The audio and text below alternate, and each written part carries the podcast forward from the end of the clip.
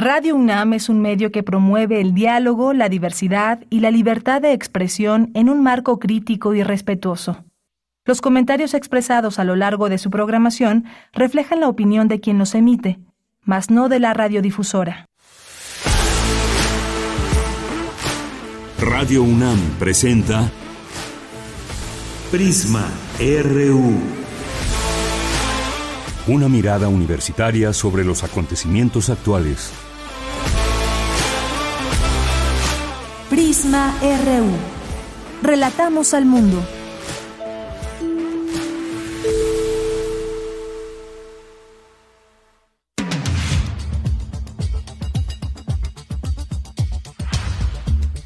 Muy buenas tardes, muchas gracias por acompañarnos aquí en Prisma RU. Le damos la bienvenida muy cordialmente, como todos los días, aquí en el 96.1 de FM. Gracias por estar aquí. Hoy vamos a seguir platicando distintos temas. Estaba leyendo, pues bueno, desde muy temprano las primeras planas de los medios nacionales que pues publican las notas más importantes a su parecer y entre ellas me encontré esa de bancos siguen con ganancias récord por las elevadas tasas. Se embolsaron 181.245 millones de pesos entre enero y agosto, reporta la Comisión Nacional Bancaria y de Valores. Y de pronto, bueno, pues sí, estas tasas de interés y muchas otras cosas de las que se hacen eh, de dinero los bancos de una manera muy fácil por cada uno de sus clientes que se suman por millones. Y bueno pues es así como también pues tienen estas enormes ganancias muchas veces injustificadas hay que decirlo o que abusan del cliente que tiene ahí sus ahorros o que simplemente pues le pagan en esta eh, su nómina a través de tal o cual banco y bueno pues así es así es esto. Hoy se destaca esto de que tienen ganancias récord. Bien pues vamos a hablar justamente también de temas de economía pero que tienen que ver con la guerra. Es decir, el impacto de la guerra en la economía mundial, porque este lunes pasado las bolsas internacionales se desplomaron por el conflicto entre Israel y Hamas y hay muchas cosas que se mueven en la economía cuando hay una guerra. Platicaremos de ello con un especialista del Instituto de Investigaciones Económicas de la UNAM, el doctor Moritz Ortiz Blanco. Vamos a platicar también sobre otro tema aquí, este tema nacional que tiene que ver con las mañaneras que si la postdata, que si se deben o no transmitir las mañaneras en un proceso electoral.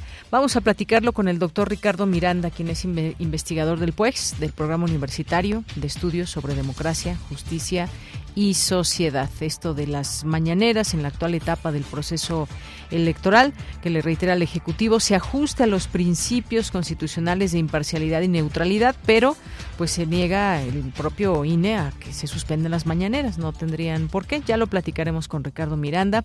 Vamos a tener también un enlace hasta eh, Bahía de Banderas, que es colindante a Vallarta. Vamos a intentar platicar con la presidenta municipal Mirta Villalbazo por la situación tras el paso del huracán Lidia en esta, en toda esta zona que ha habido inundaciones y pues ahí va varios partes informativos que dan cuenta de lo que ha sucedido en las últimas horas, en los últimos días con este impacto de uno de los huracanes categoría 4. Eh, vamos a tener también en nuestra segunda hora una conversación aquí con Rob Riemen, un ensayista, fundador y presidente de Nexus Institute, el Instituto Nexus, un foro independiente de vocación internacional que se creó en 1994 con el objetivo de fomentar el debate filosófico y cultural y también la reflexión intelectual. Él nos acompañará aquí con motivo de su libro El arte de ser humanos. Tendremos hoy la sección de Ciencia Real con Dulce García, tendremos también cultura, información nacional e internacional y seguimos también como siempre esta mirada desde nuestra y hacia nuestra universidad. Es la una con siete minutos. Yo les saludo con mucho gusto en nombre de todo el equipo. Soy de Yanira Morán y desde aquí relatamos al mundo.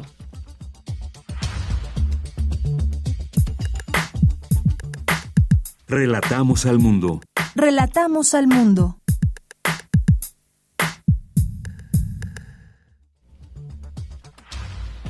La una con siete en la información universitaria, en el marco del proceso para nombrar a la persona titular de la Rectoría para el periodo 2023-2027, la Junta de Gobierno realizó una extensa e inédita auscultación a la comunidad universitaria.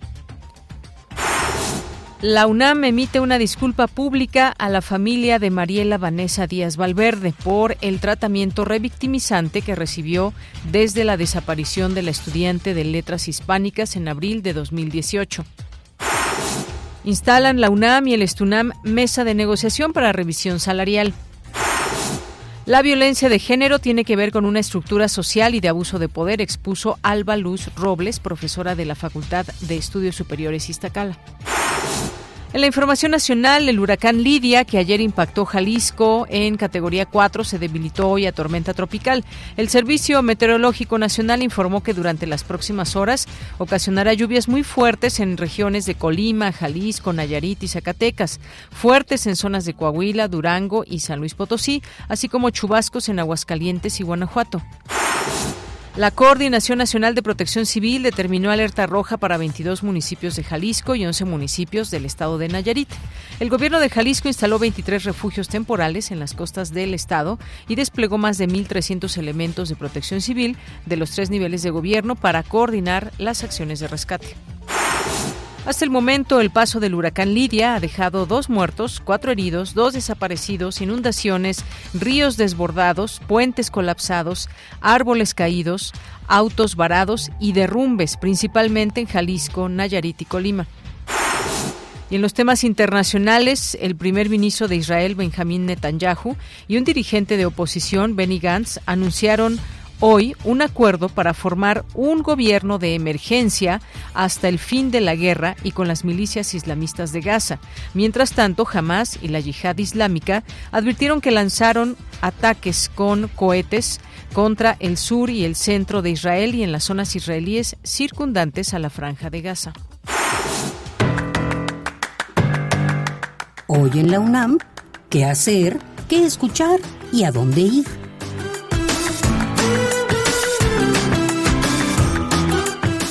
El Centro de Investigaciones Interdisciplinarias en Ciencias y Humanidades de la UNAM organiza la conferencia Raza y Tiempo, una cuestión histórica antes que historiográfica, a cargo de Jimena Rodríguez Pavón, antropóloga social por la Universidad Autónoma de Yucatán e investigadora del Seminario Universitario Interdisciplinario sobre Racismo y Xenofobia de la UNAM.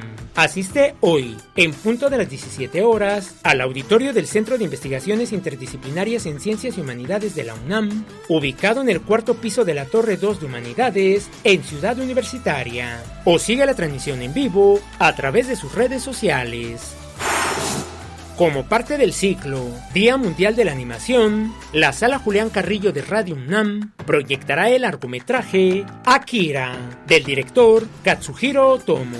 Tetsuo es el poseedor de la energía absoluta, pero se niega a convertirse en un conejillo de indias para la ciencia. Muy pronto se convertirá en la amenaza más grande que el mundo ha conocido. Asiste a la función que se llevará a cabo hoy, en punto de las 18 horas, en la Sala Julián Carrillo de Radio UNAM. La entrada es libre y el aforo limitado. El Centro de Investigaciones sobre América Latina y el Caribe de la UNAM organiza el conversatorio El Gran Caribe frente a Estados Unidos, Geopolítica y Migración, bajo la coordinación del doctor José Antonio Hernández Macías. La cita es hoy, en punto de las 17 horas, en el Auditorio Leopoldo Sea ubicado en el tercer piso de la Torre 2 de Humanidades.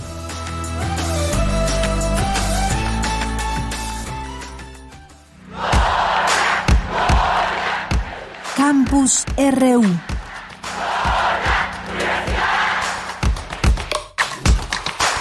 Es la una de la tarde con 11 minutos. Tenemos un comunicado de nuestra universidad a la comunidad universitaria en el marco del proceso para nombrar a la persona titular de la rectoría para el periodo 2023-2027. La Junta de Gobierno informa que del 21 de agosto al 9 de octubre del presente año, uno, realizó una extensa e inédita auscultación a la comunidad universitaria.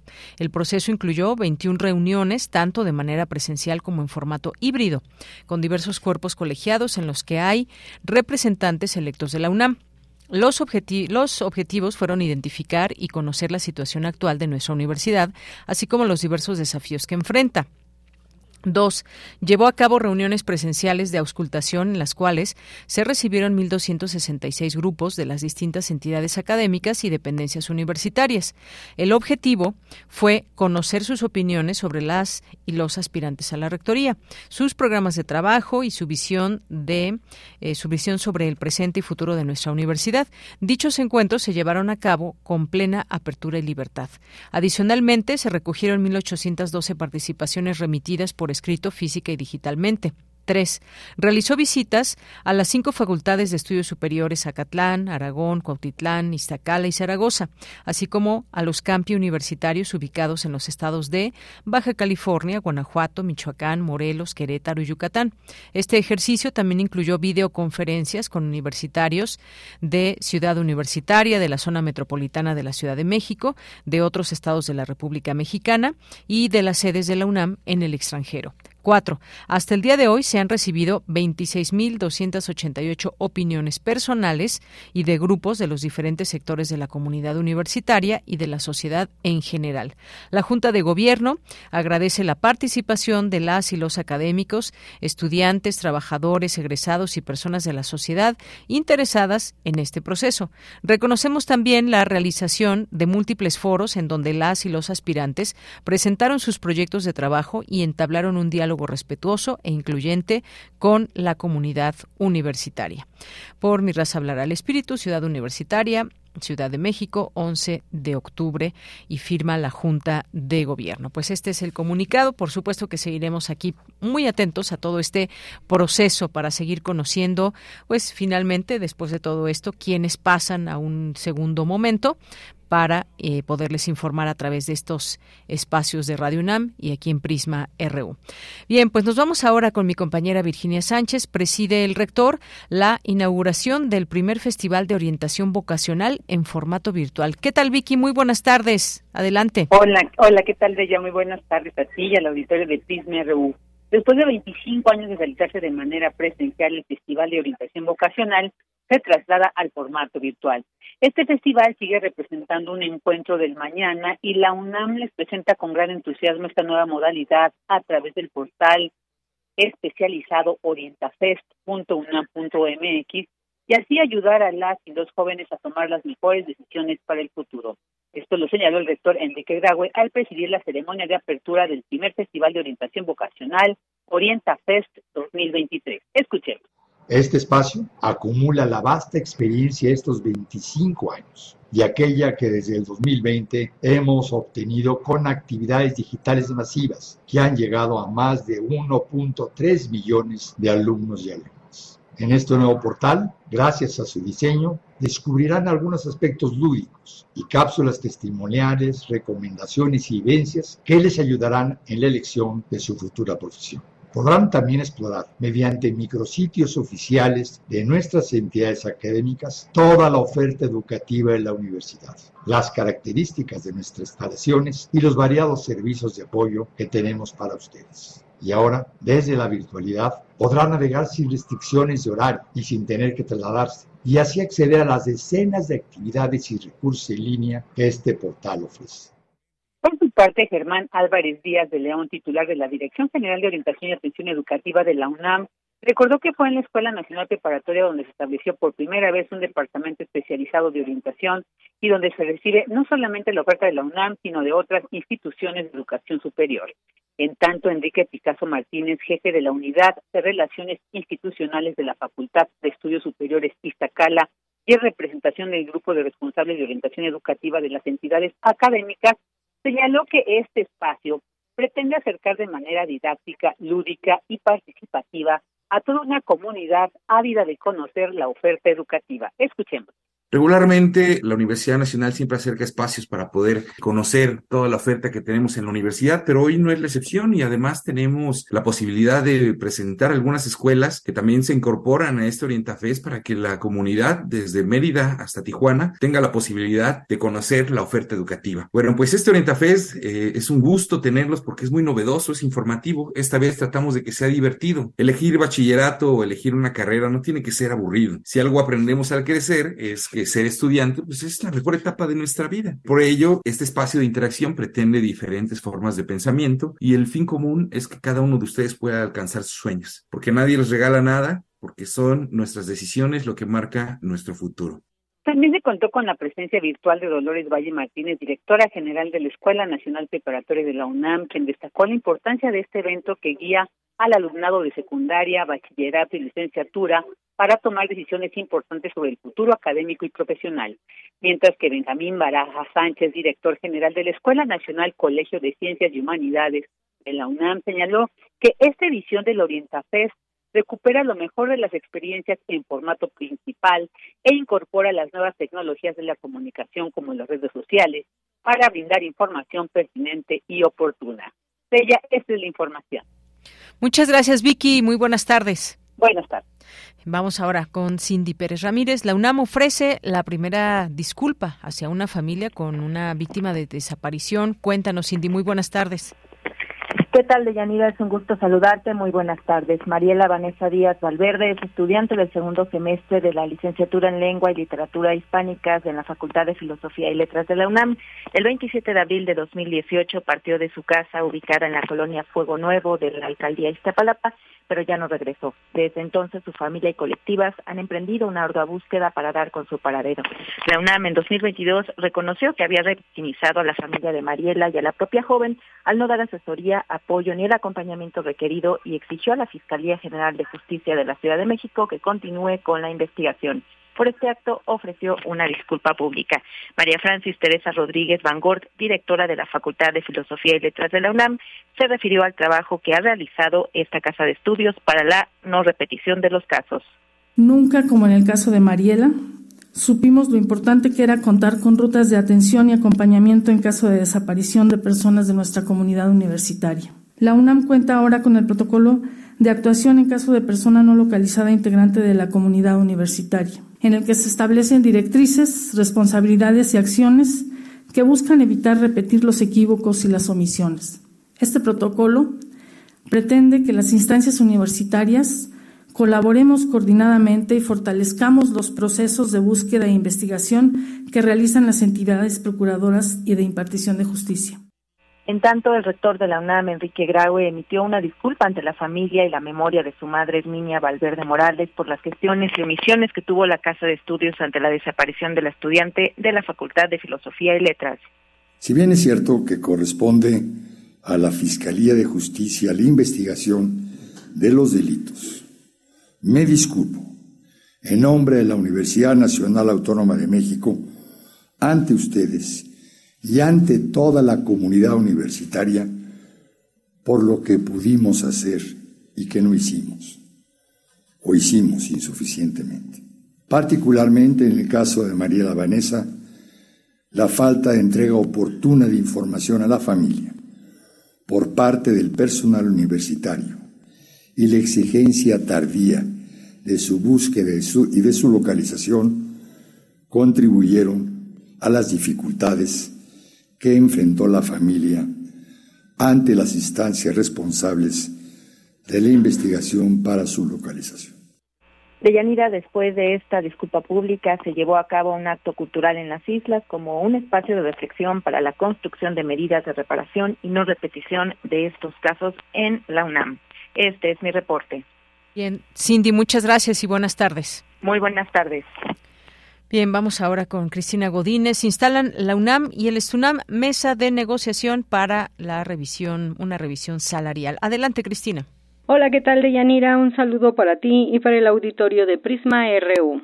La UNAM y el ESTUNAM instalaron la mesa de negociación para la revisión del contrato colectivo de trabajo y las prestaciones con vigencia en el bienio 2024-2026, así como la revisión salarial correspondiente al periodo del 1 de noviembre de 2023 al 31 de octubre de 2024. El secretario administrativo de la UNAM, Luis Agustín Álvarez y Casa Longoria, acompañado por Hugo Concha Cantú, abogado general, presentó el proyecto de reglamento para la comisión revisora para consideración del organismo sindical. A su vez, el secretario general del Estunam, Carlos Hugo Morales Morales, entregó la solicitud de aumento salarial de 20% directo al salario.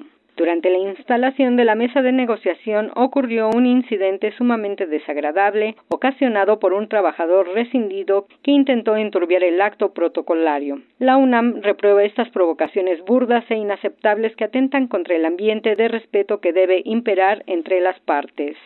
Por su parte, el Estunam afirmó que la organización sindical siempre se ha manejado bajo los principios de respeto y diálogo, por lo que se deslindó de cualquier muestra de violencia, incluyendo la verbal que se haya manifestado en la reunión, y lo consideró como un hecho aislado que nada tiene que ver con su postura sindical.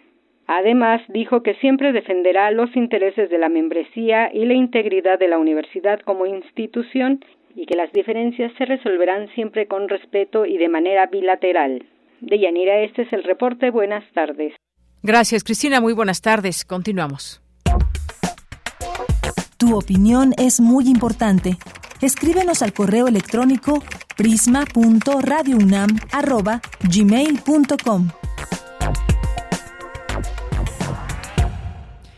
Vamos a continuar hablando del tema de la guerra, pero pues desde el punto de vista también de la economía, cómo afectan pues estos conflictos como los que tenemos actualmente, guerra entre Ucrania, Rusia, Israel, eh, este grupo Hamas eh, ahí en Palestina y cómo todo esto pues mueve también mucho dinero. La economía la guerra cómo se unen digamos estas dos palabras en lo que refiere a temas económicos tiene efectos económicos eh, una guerra sobre su población, sobre los gobiernos, eh, pues en muchas ocasiones las economías de los países que están en guerra también se encuentran inmersas en procesos a veces de transformación, ya sea social o política, hay elementos también interesantes en la parte económica que se mueven o incluso como ahora lo estamos viendo en esta guerra entre Israel y el grupo Hamas, pues países que están haciendo llegar apoyo, por ejemplo, en este caso a Israel. Vamos a platicar del tema con el doctor Moritz Ortiz Blanco, él es especialista del Instituto de Investigaciones Económicas. Sus líneas de investigación son financiamiento del desarrollo y crecimiento potencial de la economía mexicana. ¿Qué tal, doctor Moritz? Bienvenido, muy buenas tardes. Buenas tardes. Doctor, pues preguntarle sobre este tema, cómo, qué relación tiene la guerra y la economía. Bueno, pues eh, hay una, obviamente una relación muy cercana y tiene eh, pues diferentes canales ¿no? que, que atraviesan la guerra la economía. Eh, generalmente, bueno, pues el primer impacto es, en este caso en particular, pues la inestabilidad que se genera y todos los efectos no financieros que causan no en cuanto a pues cuál va a ser el, rumbo cuánto va a durar y no y, ciertamente si va a extenderse hacia pues hacia otras otros países y demás. Esto es eh, el impacto eh, más digamos más eh, sensible eh, hablando económicamente no ya pues obviamente después todo lo que se desprende en los países canalizan en recursos a, ¿no? a, pues a defenderse, a armas y deja de lado pues actividades productivas importantes con los efectos vemos eh, en términos de, empleo, de ingreso y, y, no y después todo el proceso que ya viene de reconstrucción cuando eso se termine.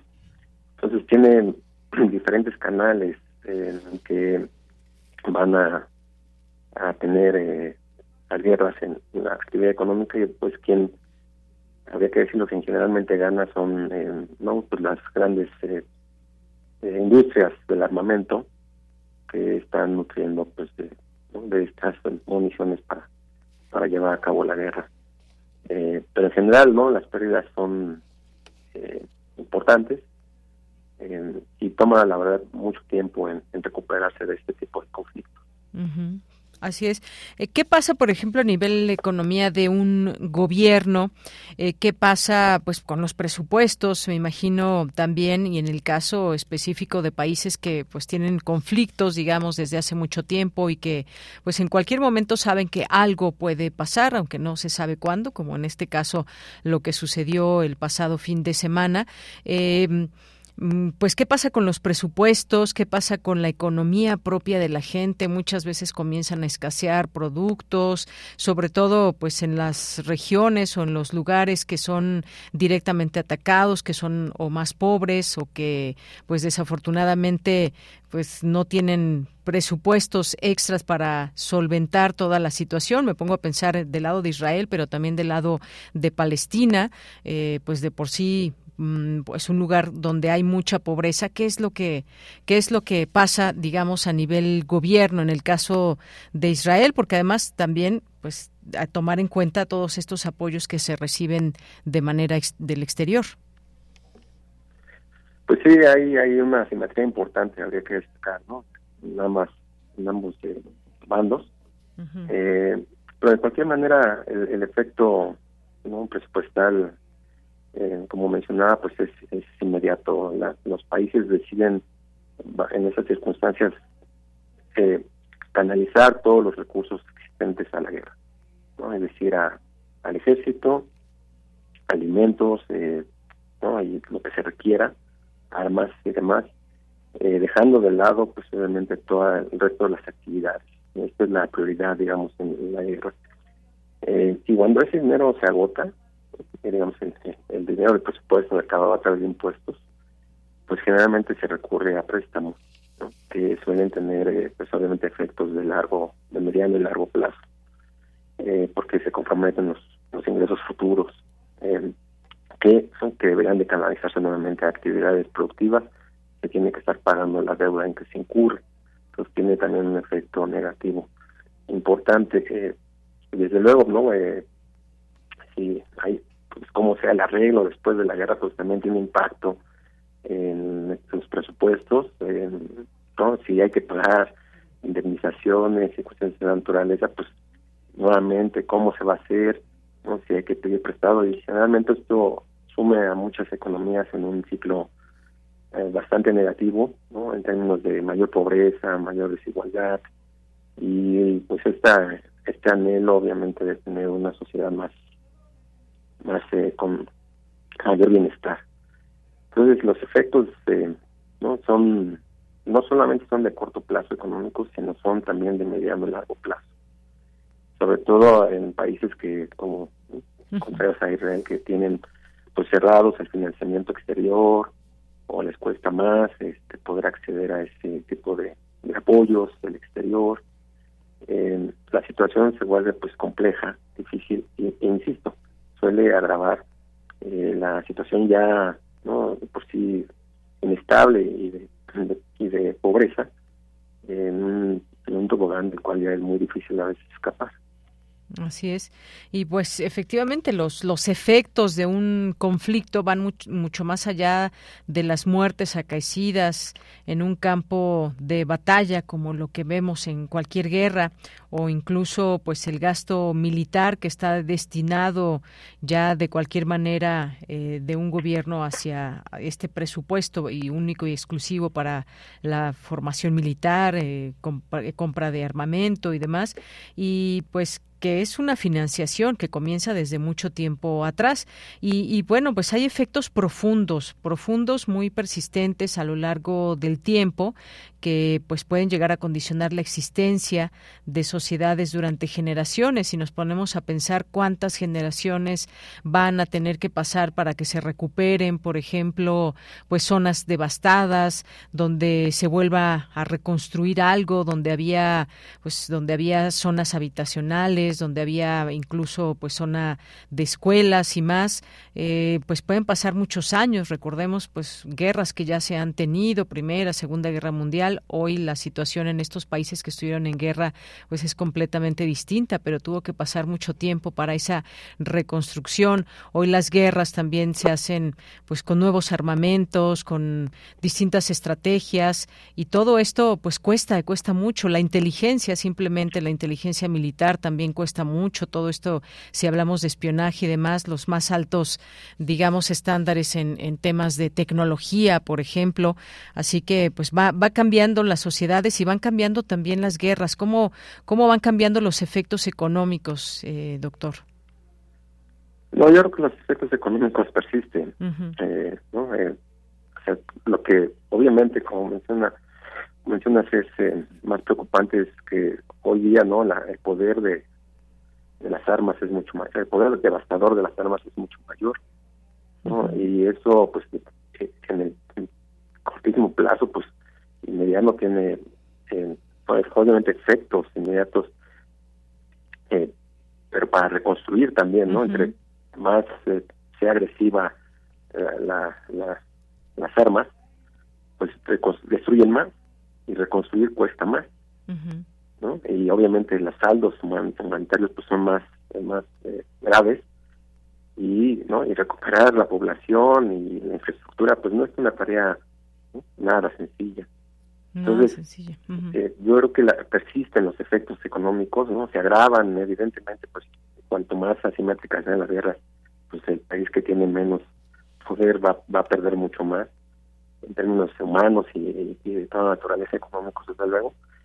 Pero persisten van a seguir siendo los mismos con, con, con el agravante de que hoy las, las, las armas pues son mucho más poderosas no es, esa sería quizá la, la, la gran diferencia Así es. Y bueno, pues por último también mencionar esto, eh, doctor, que tiene que ver con que la guerra, pues además tiene claros efectos sobre eh, la pobreza. De por sí que exista pobreza y encima hay un, un tema de guerra, pues es mucho más difícil reducir la pobreza en ese lugar, el hambre, eh, pues se reduce también el nivel de ingresos, se incrementa la desigualdad. Esto a nivel económico, a nivel político, bueno, pues muchas veces se ven alteradas todos estos temas de la corrupción, por ejemplo, y esto pues conduce hacia una administración terrible muchas veces del sector público, no solamente es la economía, está la, el tema eh, político, no se diga otros eh, asuntos como los de salud y demás, porque a veces incluso se ven rebasados por el nivel de personas que, eh, número de personas que llegan a hospitales, se saturan, se hace también mucho gasto en esta parte, así que pues los efectos en el tema de la pobreza se recrudecen también, esto ligado a la economía. Sí, sobre todo cuando se vuelve incierto, ¿no? El futuro político, como mencionas. Eh, no cuánto cuánto va a durar el efecto y después, ¿no? Que, que eh, políticamente hablando, quién va a retomar el mando y cómo va a solucionar eh, la reconstrucción o cómo va a ejercerla, eh, no, pues suelen resultar en, en, en, gran incertidumbre que, que, se refleja en un país con una economía que pues, va dando tumbos y, como consecuencia eh, tiene no graves problemas de, de pobreza, de desigualdad que persisten y el segundo no efecto o, efecto consecuente pues es la la salida de un gran número de personas de ese país no y hacia dónde porque además no no el libre tránsito sabemos no es una característica mundial de personas y no y, que se muevan a otras regiones a otros países y sean bienvenidos pues no es tarea fácil tampoco. Entonces sí es una situación no en todos sentidos muy grave y, y, y la verdad uno decía que este tipo de situaciones se resolvían de otra manera. Así es. Bien, pues doctor, muchas gracias por conversar con nosotros sobre ese tema, la guerra y la economía y cómo se ven afectadas las partes que están, digamos, en un conflicto o un país que tenga un conflicto y pues todo este desgaste, eh, no solamente pues de las personas que habitan y que están viviendo una guerra, sino también eh, pues eh, todo el, toda la parte económica de un, de un país, de una nación, de un lugar, como el caso de Palestina. Muchas gracias. Al contrario. Hasta luego, muy buenas tardes. Fue el doctor Moritz Ortiz Blanco, especialista del Instituto de Investigaciones Económicas de la UNAM. Continuamos. Queremos escuchar tu voz. Síguenos en nuestras redes sociales. En Facebook como Prisma RU y en Twitter como arroba PrismaRU. Pongámonos en contexto con este tema sobre el INE y las mañaneras. Bueno, pues la Comisión de Quejas y Denuncias del Instituto Nacional Electoral resolvió por unanimidad de votos de sus integrantes cuatro solicitudes de medidas cautelares por presunta vulneración a los principios de legalidad, certeza e imparcialidad en la contienda frente al proceso electoral 2023-2024. Específicamente, el Partido de la Revolución Democrática, el PRD, denunció la reiteración de violaciones en materia electoral por parte del Tribunal Tribunal Ejecutivo del Ejecutivo Federal, eh, del titular del Ejecutivo Federal durante la transmisión de las conferencias de prensa conocidas como las mañaneras, ante el incumplimiento de diversas medidas ordenadas por la Comisión de Quejas del INE, por lo que, eh, en concepto del quejoso, existe un peligro real de transgresión a los principios constitucionales solicitados del cese de cualquier transmisión o difusión. Y, a final de cuentas, pues el INE negó suspender las mañaneras en la actual etapa del proceso electoral, pero, sin embargo, reitera al Ejecutivo Federal se ajuste a los principios constitucionales de imparcialidad y neutralidad. Hablemos de este tema y lo que significa con el doctor Ricardo Miranda, él es investigador del Programa Universitario de Estudios sobre Democracia, Justicia y Sociedad. Doctor, ¿cómo está? Bienvenido, buenas tardes. ¿Qué tal, Deyanira? Buenas tardes. Un saludo para toda tu audiencia. Gracias. Muchas gracias. Pues, ¿cómo ve esto que, pues, primero lo que lleva a cabo el PRD, esta queja, luego la resolución del INE y finalmente, pues, no se suspenden las mañaneras? Sí, pues mira, a mí me parece que, que la resolución del INE es bastante adecuada. Eh, todavía no han empezado las precampañas en, en forma, digamos, conforme a los tiempos legales, eh, lo cual sucederá hasta el 5 de noviembre. Eh, entonces, pues justamente la Comisión de Quejas del Instituto Nacional Electoral razona que en esta etapa pues no existe una vulnera, vulnera una, una, una posibilidad de vulneración real y actual eh, en contra de los principios que rigen la, la materia electoral, en, en, particular el principio de equidad en la contienda. Eh, sin embargo, pues considero que el PRD está como tratando de dejar eh, digamos, antecedentes, está tratando de documentar que la, la manera en que el INE eh, pues está entendiendo y además el nuevo INE, podemos decirle, que, recordemos que acaba de haber cambios importantes en, en el instituto, eh, está resolviendo y entendiendo estos temas. Eh, entonces, más bien será a partir del 11 de noviembre, me parece, que veremos eh, ya con el inicio formal, legal, de las precampañas, eh, qué tantas impugnaciones más continúan metiendo, no solo el PRD, porque seguramente también estarán metiendo eh, quejas, eh, tanto el Partido Revolucionario Institucional como el Partido de, la, de Acción Nacional, ¿no? Entonces, eh, pues se presentan nuevos tiempos, nuevos retos también eh, con esta con este nuevo INE y pues además eh, sabemos que le agregaron de facto, digamos, el el propio INE y el propio Tribunal Electoral una nueva etapa en, en los procesos electorales 2023-2024, en específico para la para el caso de la presidencia de la República, que es esta etapa donde tanto la alianza de Morena como la alianza del Frente Amplio este pues escogieron a, sus personas responsables no en algún en, en, un caso el que llamaron la persona de la encargada de la coordinación de los comités de defensa de la transformación y la otra la la persona responsable de la construcción del Frente Amplio. ¿no? Esas son etapas que están en una zona gris, que no existen en las legislaciones, pero ellos de facto al hacerlo y las autoridades al corroborar o validar que no se rompieron reglas electorales, pues se están agregando una nueva etapa en el proceso, ¿no? Entonces seguimos en esa misma etapa, digamos que el propio INE ha llamado de apoyo ciudadano, cuando uno se mete a las páginas del INE y revisa el calendario electoral 2023-2024, uno puede ver que ya puso ahí el INE, le puso nombre a esta etapa y la nombró de, de apoyo ciudadano uh -huh. y puso de inicio este justamente cuando se decidieron estos asuntos en, en los partidos políticos. Uh -huh. Entonces, eh, me parece fundada la, la resolución de, del INE, pero uh -huh. habrá que estar atento a, a, a, las nuevas quejas que se presenten y vemos en qué términos las presentan, sobre todo las personas del Frente Amplio, porque el presidente López Obrador seguirá comunicando eh, y ejerciendo su libertad de expresión, ¿no? Así es. Pues sí, todo esto a tomar en cuenta. Estamos en un proceso eh, de elecciones que pues ha sido llamado pues como el más grande y que va a llamar pues también por supuesto mucho llama mucho la atención de la ciudadanía por cómo se van dando las cosas. Me parece que y se ha comentado en otros momentos la digamos el inicio antes incluso de que estuvieran los tiempos electorales de que cada partido cada bloque también con sus distintos partidos que puedan conformarles pues empezaron un empezaron un proceso digamos previo al proceso oficial y esto también pues tuvo que ver, pues hubo muchos movimientos pues y entonces están mucho en esta observación a ver quién puede estar eh, violando alguna parte de todo este proceso electoral, se hacen las respectivas quejas o llamados, esto que usted nos menciona del INE de apoyo ciudadano, pero pues tuvimos un periodo adelantado, ¿no, eh, eh, doctor? Completamente de acuerdo. Como ya lo hemos comentado en, otras ocasiones, yo creo que la legislación electoral en México necesita una revisada eh, los tiempos, las circunstancias políticas parece ser que ya han rebasado ¿no? las condiciones o el horizonte a partir del cual se pensó la legislación electoral.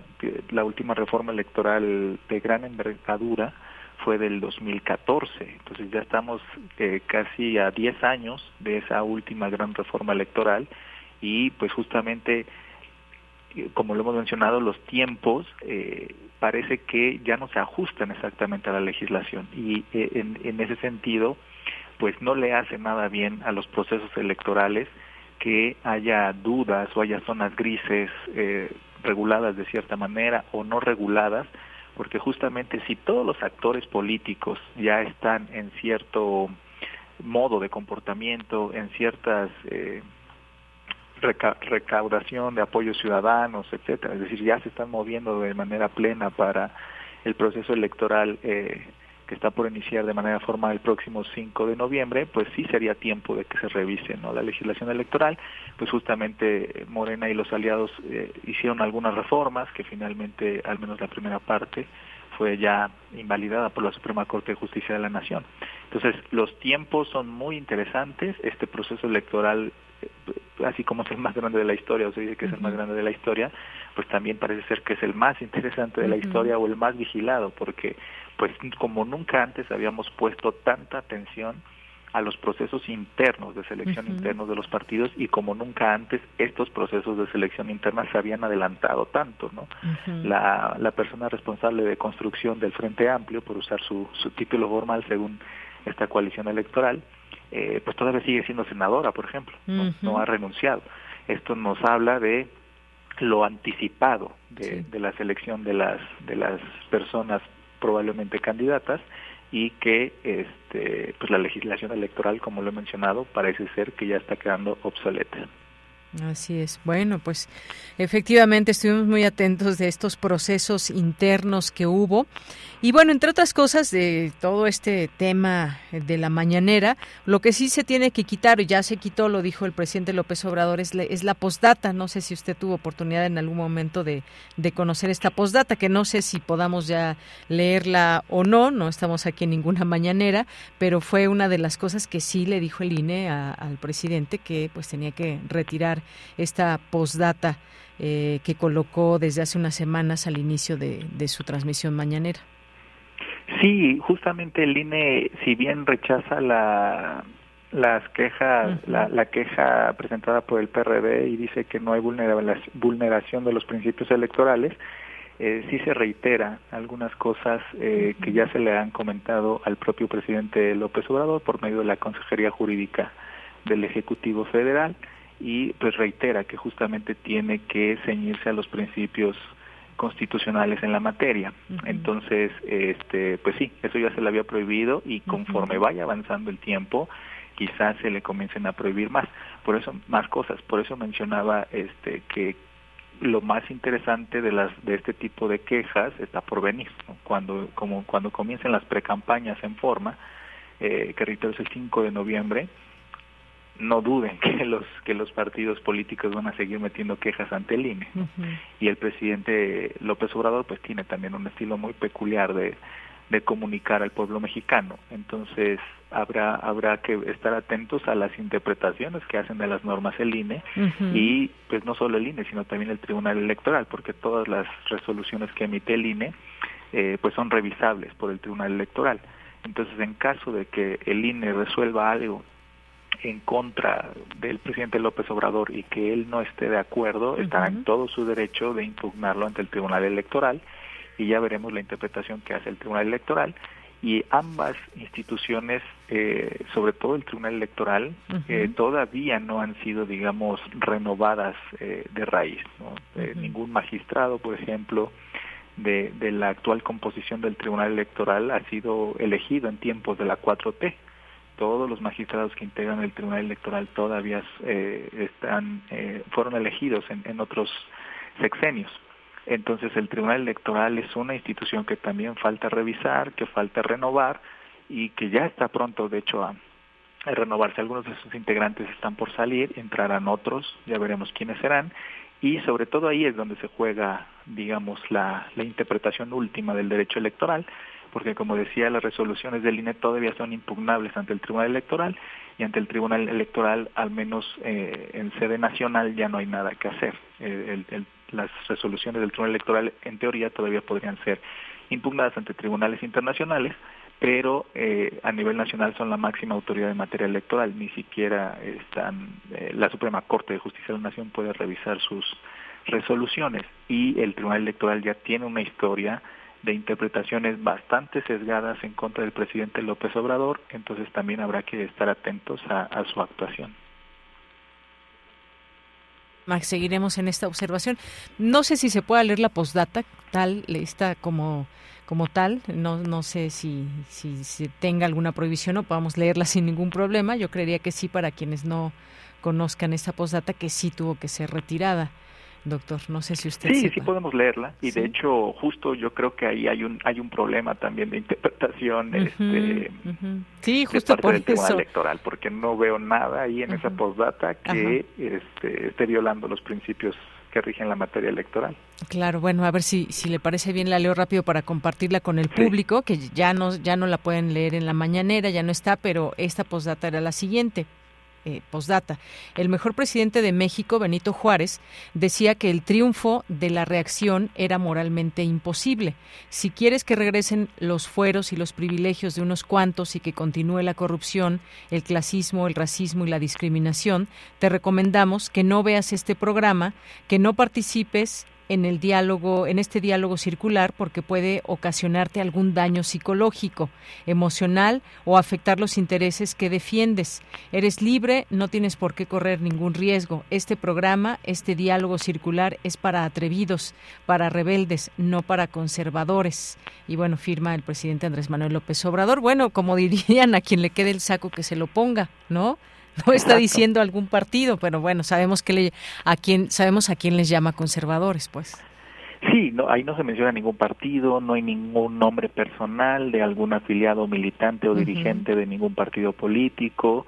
Eh, ahí me parece que justamente el INE se excedió justamente en la interpretación o que al menos no está muy bien justificada conforme al derecho internacional de los derechos humanos su interpretación, porque esto no anula para nada lo que se dice todos los días en contra del presidente López Obrador de parte de, la, de, los partidos opositores a su gobierno. Los partidos opositores a su gobierno también eh, están en su derecho de plasmar la libertad de en, en, uso de su derecho de libertad de expresión, plasmar las opiniones que consideren eh, adecuadas con respecto al gobierno y la figura del presidente López Obrador y vaya que este sexenio hemos tenido diversas manifestaciones en contra tanto de los partidos políticos como de diversos poderes fácticos en contra del presidente López Obrador.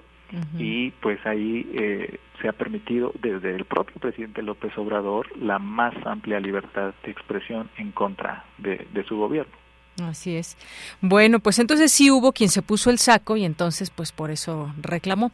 En fin, bueno, pues doctor Ricardo Miranda, muchísimas gracias por estar aquí, por darnos luz en estos temas electorales que siempre pues que tenemos dudas le llamamos para que nos ayude a analizar los temas del momento. Ojalá que lo sigamos haciendo eventualmente. Muchas gracias. No, muchas gracias para ti, Deyanira, y un gusto como siempre estar con ustedes. Un saludo a la audiencia. Gracias, hasta luego. Hasta luego.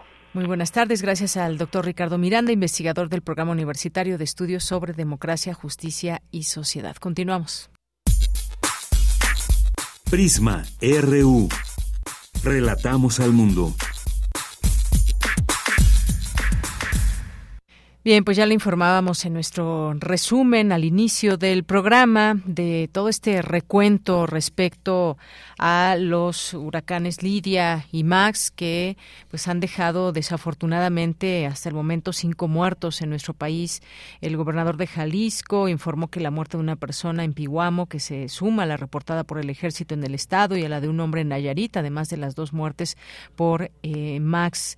Y es que esta cifra subió eh, se hace pues un recuento y además que esta pues entrada de Lidia fue sorpresiva y se degradó ya a baja presión remanente este miércoles tras tocar tierra como huracán categoría 4 el martes.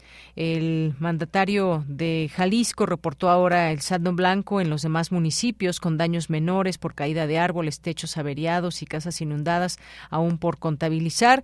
Dice esta información que le leo del Universal que eh, la coordinadora Nacional de Protección Civil, Laura Velázquez, confirmó horas antes la muerte de un hombre en el vecino estado de Nayarit por la caída de un árbol en la Bahía de Banderas, que Bahía de Banderas, que justamente pues estamos intentando enlazarnos hasta Bahía de Banderas con la presidenta municipal y que bueno, pues es un municipio colindante con Vallarta donde pues desafortunadamente ha habido pues muchas situaciones, un recuento enorme de todo lo que ha sucedido a pesar de esta degradación de Lidia y pues sus remanentes propiciarán incluso lluvias muy fuertes en distintos estados como Colima, Jalisco, Sinaloa, Michoacán, Nayarit, Zacatecas.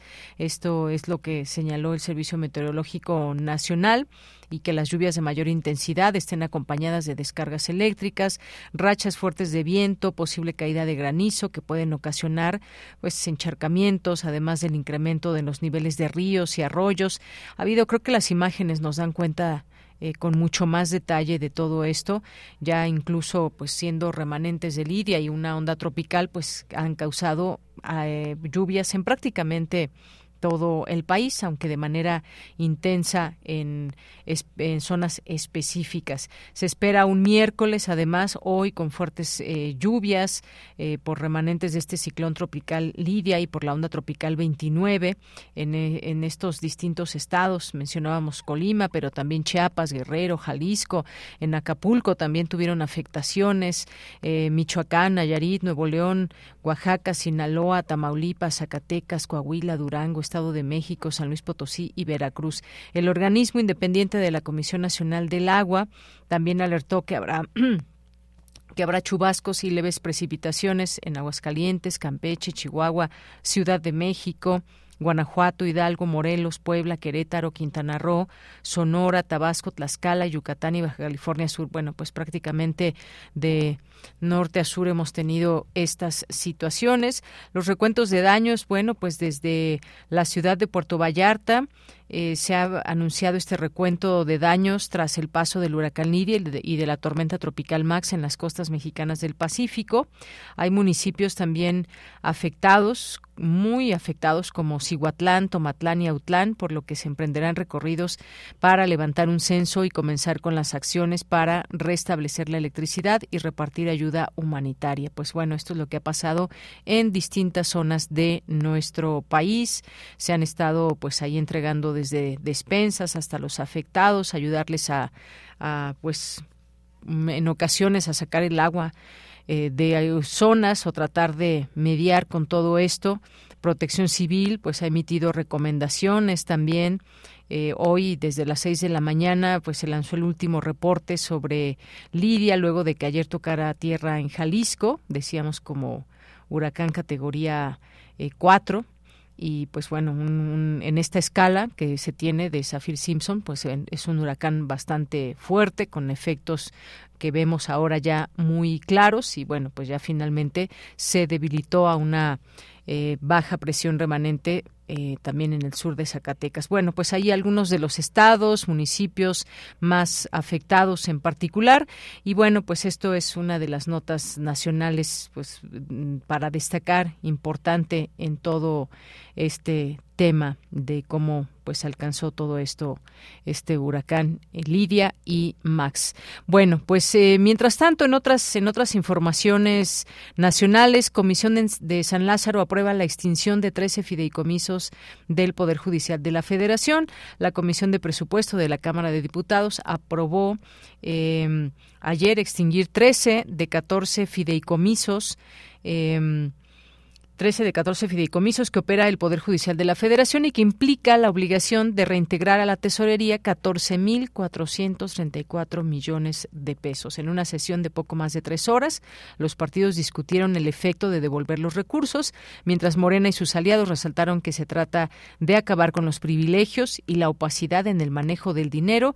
La oposición alertó que no solo se acabará con el mecanismo de pensiones complementarias de ministros, magistrados y jueces, sino también de personas de base y mandos medios. Durante el debate, pues bueno, se dijeron ahí muchas cosas, pero el caso es que eh, pues sucedió esto. Comisión de San Lázaro aprobó la extinción de 13 fideicomisos del Poder Judicial de la Federación. Bueno, pues aquí eh, parte de estas notas importantes que podemos destacar el día de hoy.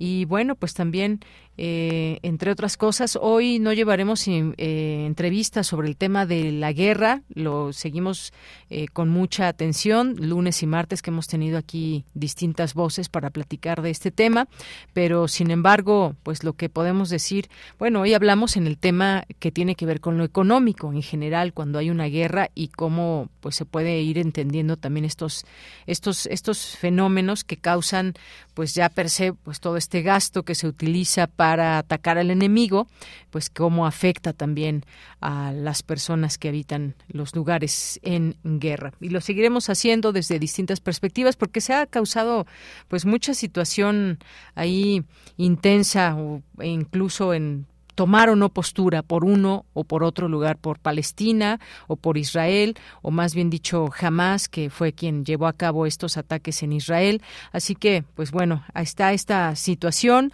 Mm, creo que hay muchas personas también en el mundo que optan por pronunciarse por la paz y que efectivamente se condenan ataques terroristas. Hay que hacerlo, por supuesto, como también pues el hecho de que se responda de una manera atroz, de igual forma, matando a personas y restringiéndoles pues prácticamente todos los elementos y todo pues desde agua, alimentos, todo para que no puedan sobrevivir o que se haga más difícil todo esto. Una guerra pues sí es el, terror para las personas si pudiéramos entablar comunicación con algunas y que algunas pues hemos visto ahí en, en, videos como pues se todo lo que está sucediendo.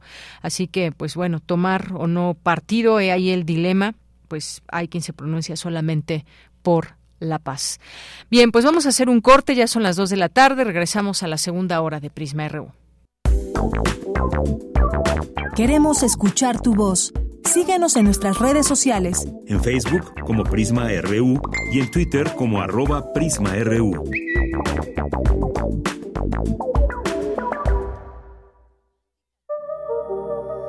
Joy Laville. El horizonte y la pintura. Cien años de su nacimiento. Joy Laville nació en Inglaterra, cerca del mar, circunstancia que la hizo pensar, recordar y dibujar el mar durante toda su vida. Antes de venir a México, vivía en Canadá, luego de haberse alejado de sus pasiones a causa de la Segunda Guerra Mundial. En Canadá supo de un país más al sur que la enamoró, pues de él obtuvo los colores que marcaron sus pinturas. Joy Laville. 96.1 FM Radio UNAM. Experiencia Sonora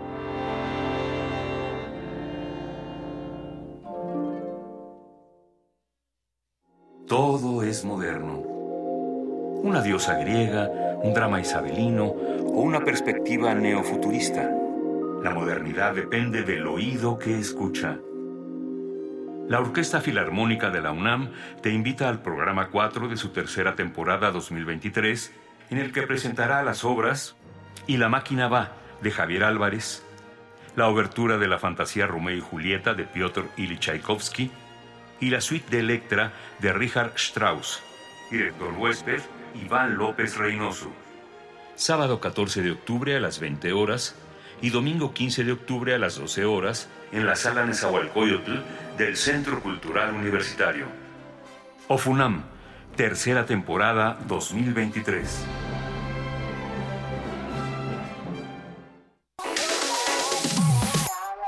Tienes entre 6 y 17 años de edad y habitas en alguna colonia, barrio o pueblo originario de la Ciudad de México, participa en la consulta para niñas, niños y adolescentes 2023. Solo debes entrar a www.ism.mx desde cualquier dispositivo electrónico y responder a la pregunta ¿Qué es lo más importante para convivir? Puedes participar del 1 al 31 de octubre. No te quedes fuera. Instituto Electoral Ciudad de México. La esquina ruda las chatarras y por los técnicos la comida saludable. La ramen le comete una falta por exceso de sodio. El brócoli resiste por sus habilidades contra el cáncer. La dona enreda sus grasas saturadas contra las cuerdas y el pescado vence con sus proteínas y fósforo bueno para la cabeza y el cuerpo. Las papas fritas que incrementan la obesidad y la diabetes son vencidas por el maíz rico en vitaminas y nutrientes. Gana los alimentos saludables. Identifica los productos rudos por los sellos. Elige alimentos saludables. Secretaría de Gobernación. Gobierno de México. Música que sensibiliza la vida. Asómate a su mundo. Panorama del Jazz con Roberto Aimes. Lunes a viernes a las 19 horas por el 96.1 de FM. Radio UNAM. Experiencia sonora. Porque tu opinión es importante, escríbenos al correo electrónico prisma.radiounam@gmail.com.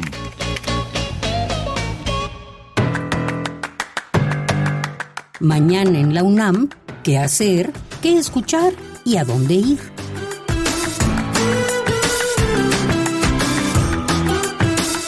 La Dirección General de Personal de la UNAM organiza el curso El uso de la tecnología en la actualidad, que será impartido por el ingeniero Daniel Davila López el jueves 19 de octubre en punto de las 17 horas a través del sitio oficial capacitación.dgp.unam.mx. Para mayores informes consulta el sitio oficial de la Dirección General de Personal de la UNAM.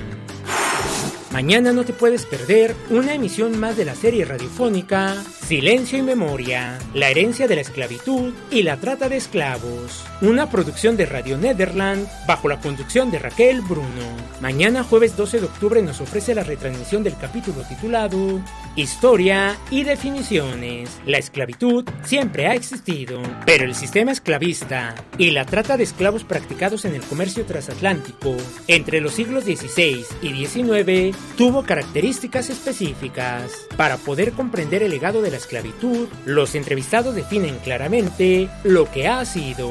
Sintoniza mañana jueves 12 de octubre, en punto de las 10 horas, el 96.1 de frecuencia modulada. La Facultad de Ciencias Políticas y Sociales de la UNAM organiza la conferencia A 50 años del golpe de Estado en Chile, testimonio de un diplomático mexicano, que contará con la participación del embajador eminente Raúl Valdés Aguilar, así como los embajadores Héctor Mendoza y Caamaño y Columba Calvo Vargas. Las citas mañana jueves 12 de octubre en punto de las 11 horas en la sala Fernando Benítez de la Facultad de Ciencias Políticas y Sociales de la UNAM. Para Prisma RU, Daniel Olivares Aranda.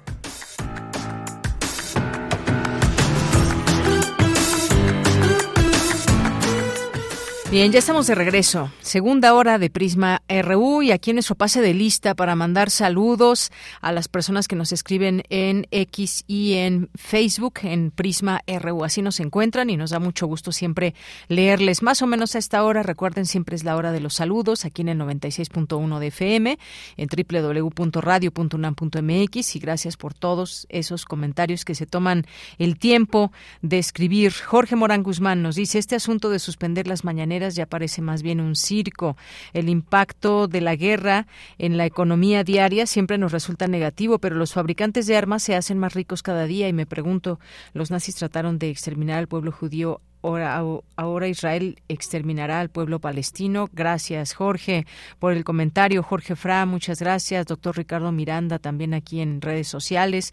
Gracias a Zacarías Miguel Alonso también que nos dice, ay, por el Grullo y Autlán, gracias, eh, saludos al programa. También para ti, eh, Miguel Alonso, te mandamos muchos, muchos saludos. Pati Morales, Lorenzo Sánchez también nos dice, el heroico pueblo palestino desde 1948 vive una guerra desigual, criminal, política, militar, económica y mediática. Fuera ejército, eh, ocupación, de ocupación palestina. Un abrazo. Gracias, Lorenzo Sánchez. Bueno, es que fíjense, yo me quedé pensando en esta insistencia más allá, ¿por, qué no pedir la paz tanto a este grupo Hamas y, e Israel, digo, con pedir no se para la guerra, por supuesto, tengo eso muy claro, pero se está eh, tomando partido, debemos de tomar partido, creo que pues debemos seguirlo platicando y, conociendo también estas diversas posturas que aquí eh, nos dan, nos acercan especialistas en estos temas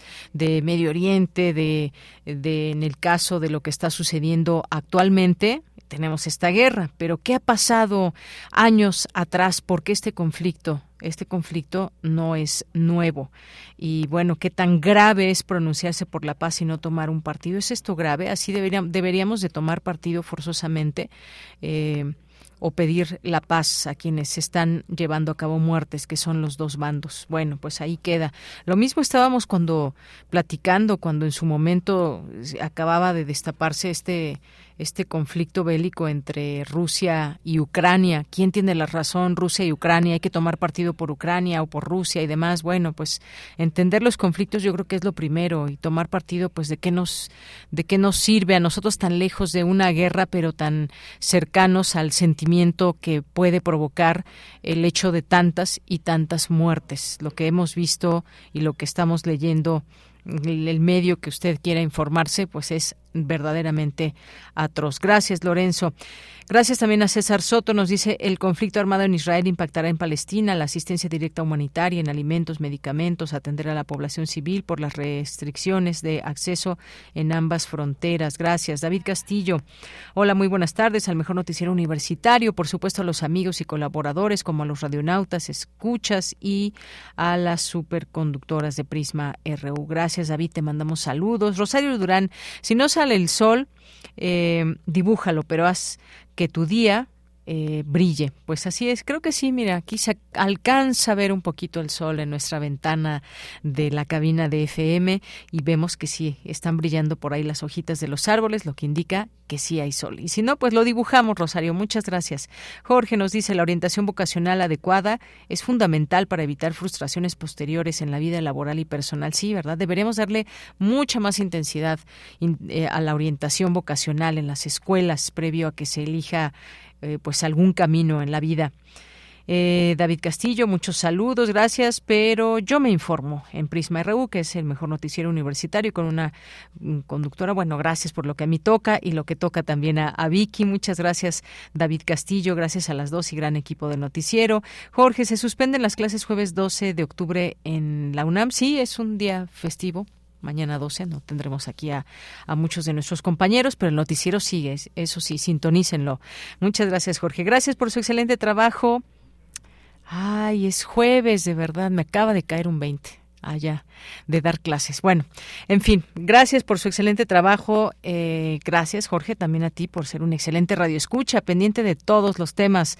M. Cox, Tomás Hernández, también, muchas gracias. Román Hernández García, Mario Navarrete, muchos saludos. Mitzi Zuleika Hernández González, muchas gracias. Isaac Neri Gabani, Joseph Milborn, Cecilia Cárdenas, Elizabeth Moreno, Pati Morales, muchas gracias. Paloma Guzmán, Unis eh, también. Gracias a todas las personas que están aquí pendientes. Rosario Durán nos comparte un, un video desde desde la avenida Toyocan. Muchas gracias. Te mandamos saludos y buen camino, Rosario. Gracias a todas las personas y nos vamos. ¿A qué nos vamos? Pues a la información en esta segunda hora. Académica aborda el tema de la resiliencia en los casos de violencia de género entre estudiantes universitarias. Adelante, Cristina. Buenas tardes, Deyanira. Un saludo para ti y para el auditorio de Prisma RU. Como parte del Seminario Permanente de las Ciencias Sociales, Reflexiones del Mundo Contemporáneo, Reconstrucción del Tejido Social y Cultura de Paz, la psicóloga Alba Luz Robles Mendoza, de la FES Iztacala, abordó el tema de la resiliencia en casos de violencia de género en estudiantes universitarias.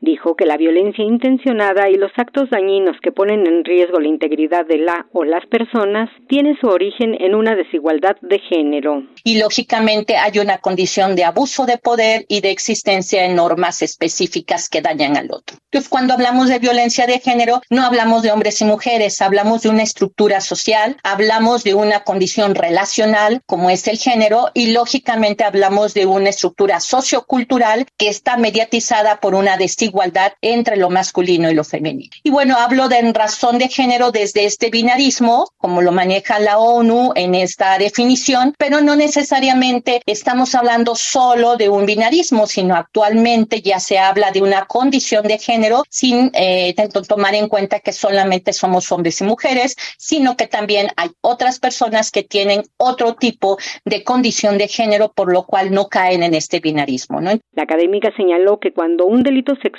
ocurre en instancias universitarias, se tiene que ir más allá de un proceso jurídico, esto es, brindar todo el apoyo a la víctima. ¿Eso qué implica? Pues el apoyo familiar es muy importante, los apoyos externos y protectores familiares, aún estando en instancias universitarias, el apoyo de la familia, el apoyo de las redes sociales y comunitarias, y lo que implica que en algún momento sepamos a dónde ir y cómo ir, y la elaboración de proyectos de vida personal, familiar y social. Entonces, pareciera ser que si no nos toca a nosotras, pues no nos afecta, ¿no? Entonces, sin embargo, tendríamos que ver cuáles podría ser nuestro papel como servidoras o servidores públicos al ser docentes de la universidad y cómo nos involucramos en esta reparación de daño social cuando estamos teniendo condiciones de violencia dentro de las instancias universitarias, ¿no? Alba Luz Robles comentó que desde la academia es muy importante la reeducación libre de estereotipos sexuales fomentar el respeto a la diferencia y ver las condiciones de riesgo en las instituciones educativas. Deyanira, este es mi reporte. Buenas tardes. Gracias, Cristina. Muy buenas tardes. Sí, sí hay clases. Jorge Morán Guzmán que nos preguntaba si hay clases en la UNAM. Solamente es un día feriado para el sindicato de la UNAM. Así que, pues quien tenga clases, pues por ahí nos vemos mañana. Dos, eh, dos de la tarde con 14 minutos. Nos vamos a la información internacional a través de Radio Francia. Relatamos al mundo. Relatamos al mundo.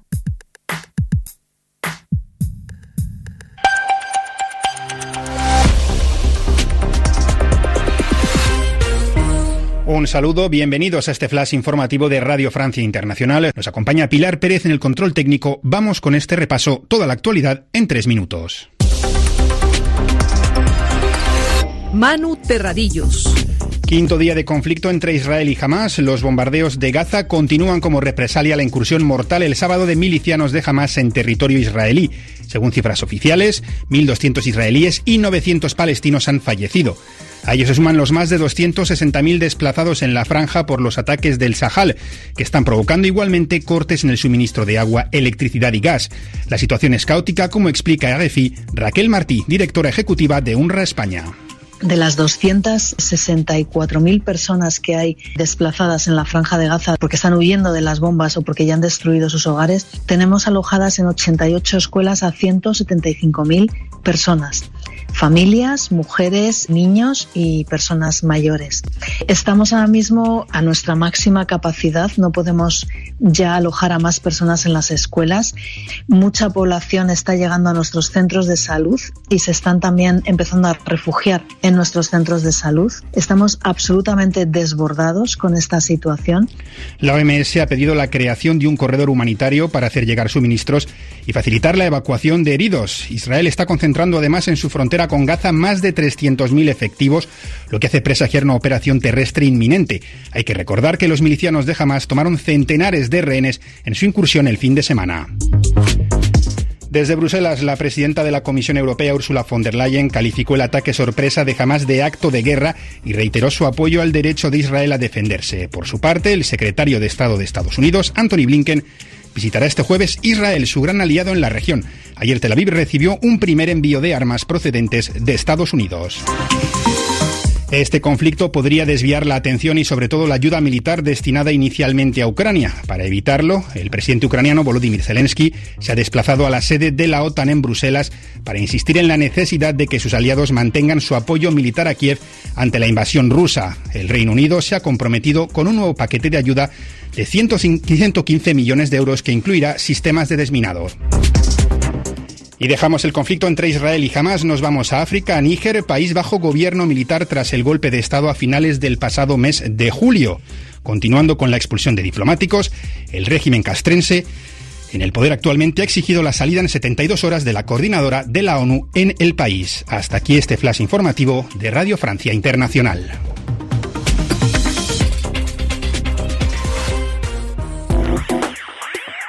Queremos escuchar tu voz. Síguenos en nuestras redes sociales. En Facebook como Prisma RU y en Twitter como arroba PrismaRU. Bien, pues ya estamos aquí en vivo, eh, seguimos transmitiendo para eh, ustedes, nuestro, nuestro eh, nuestros radioescuchas de Radio UNAM.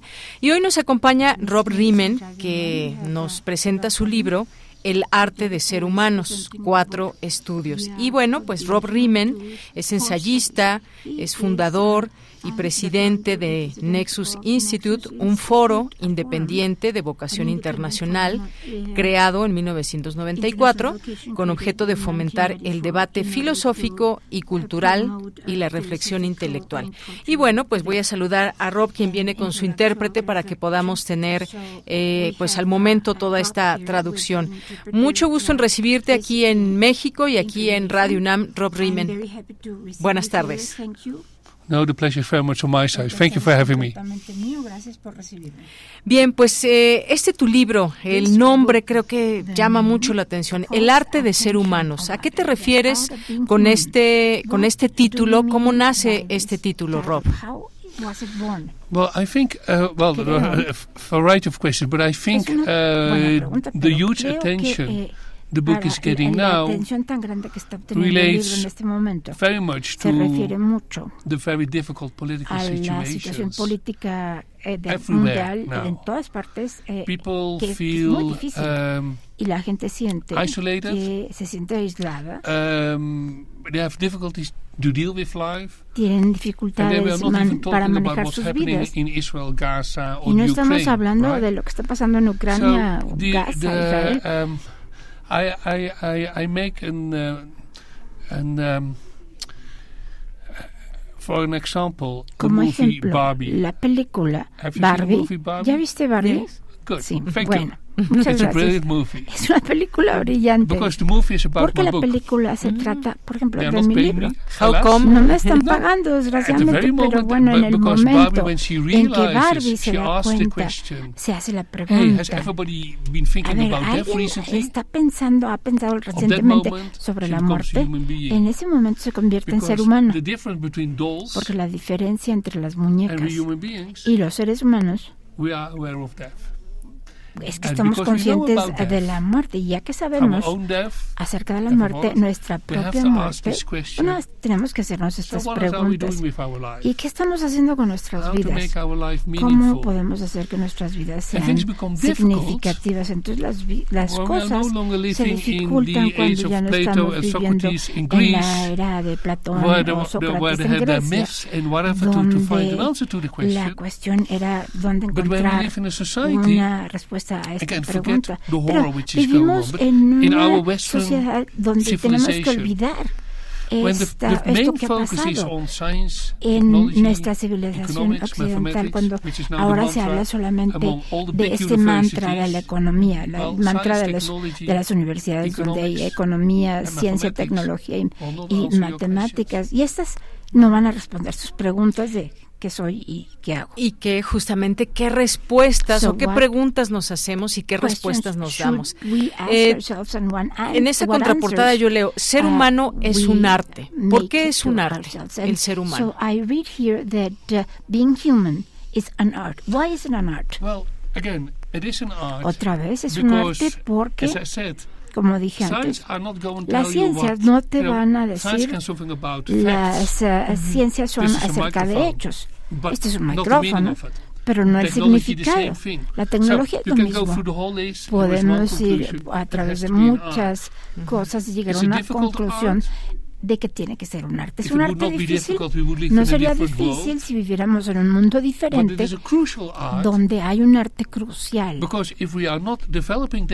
Porque si no desarrollamos ese arte, al final terminamos viendo o tenemos lo que vemos en Israel y Gaza, donde los bárbaros han tomado el poder, donde el odio está al centro de todo.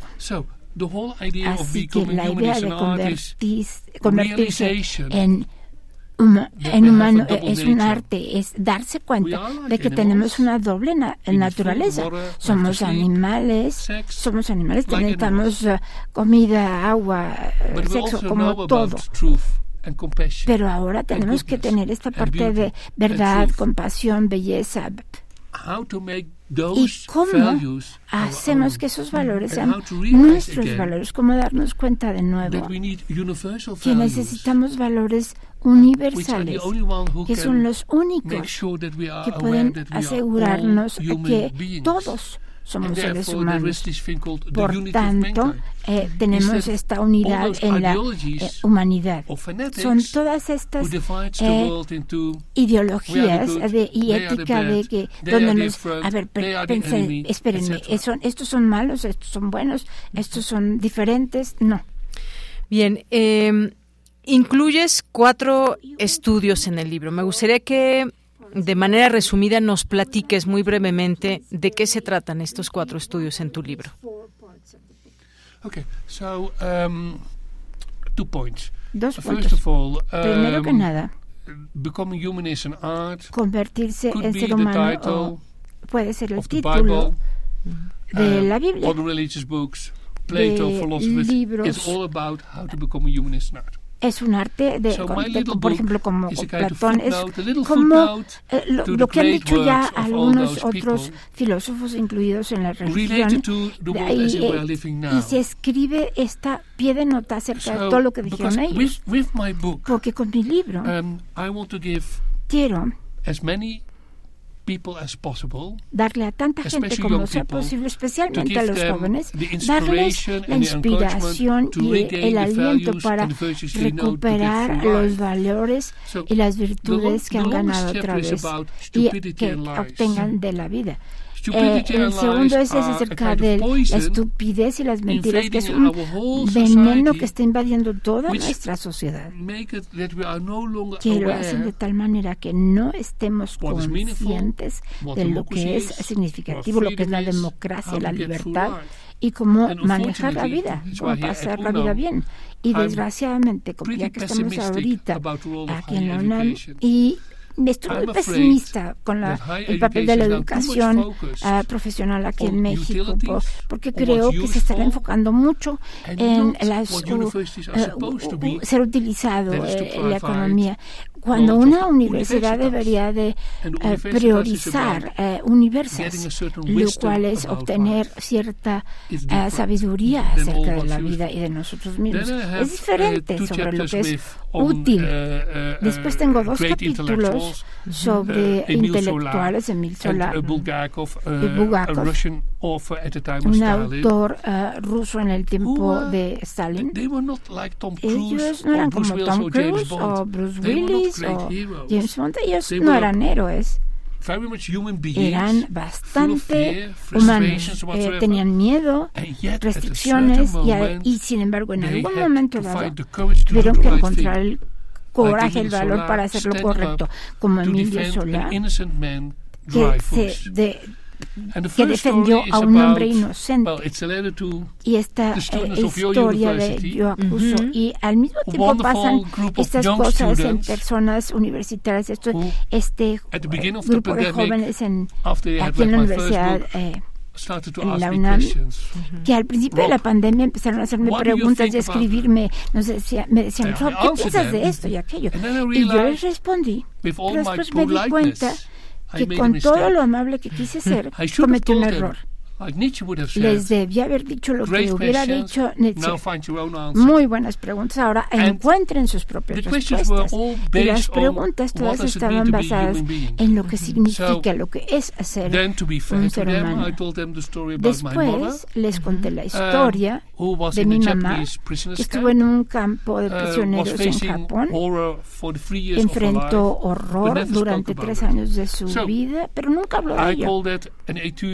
Yo ah, es algo que, ella aprendió como de la guerra como de un maestro en la guerra y nos hace hacernos la pregunta de cómo puedo sobreponerme a mis miedos. Y cuando termine este miedo qué serán las lecciones que habría aprendido, habría aprendido de esto como último, último comentario está en el libro. es notable y, y es muy triste que después de todo lo que hemos visto en el siglo XXI, vaya, no aprendimos nada de, de, las experiencias anteriores. Es la única explicación de por qué estamos enfrentando este desastre. Y lo estamos viviendo de nuevo. Vaya es que una pena. La filosofía nos trae siempre más preguntas. Y algo que mencionas en tu libro es justamente en algún momento todos nos miramos frente a un espejo y nos preguntamos uh, por qué estoy aquí, qué hago aquí, eh, o en todo caso, qué tengo uh, que cambiar de, de mi vida. Son preguntas básicas, pero que a veces las preguntas llegan desde la vivencia de cada uno. Ahora que mencionabas lo de la guerra y demás, ¿cuántas respuestas puede haber a esas preguntas? es muy importante su pregunta. Vivimos ahorita en la era de los selfies. Mm. con los amigos, digamos. es, está bien, pero no hay nada ahí es narcisístico.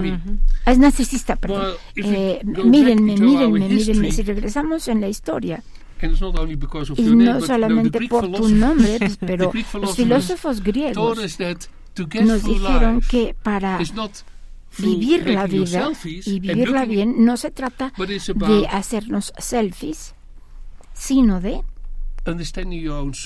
entender tu propia alma Desgraciadamente estamos más interesados en los selfies que en el alma. Todo el concepto de cultura viene de una frase de Cicerón, el filósofo romano que dijo cultura, anime, filosofia cultura, anime, filosofia es la cultivación uh, de la alma, del alma humana es la base de la sabiduría ese es el drama, el drama de nuestra eh, era actual.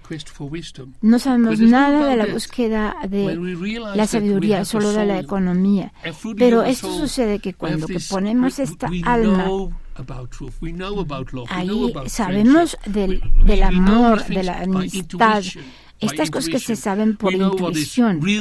Sabemos lo que es real y lo que es falso. Así que cultivar el alma humana y, la mejor forma de hacerlo es esta base de búsqueda de sabiduría.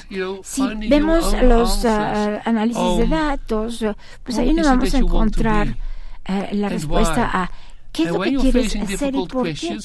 Y cuando enfrentas uh, preguntas difíciles, tienes que tomar decisiones. ¿Hacia dónde voy? ¿Qué es lo que tengo que escoger para tomar la decisión correcta? What a difficult thing. es muy difícil. Bueno, sí. Es un error muy grande pensar que la vida es fácil, fácil o que debe ser fácil.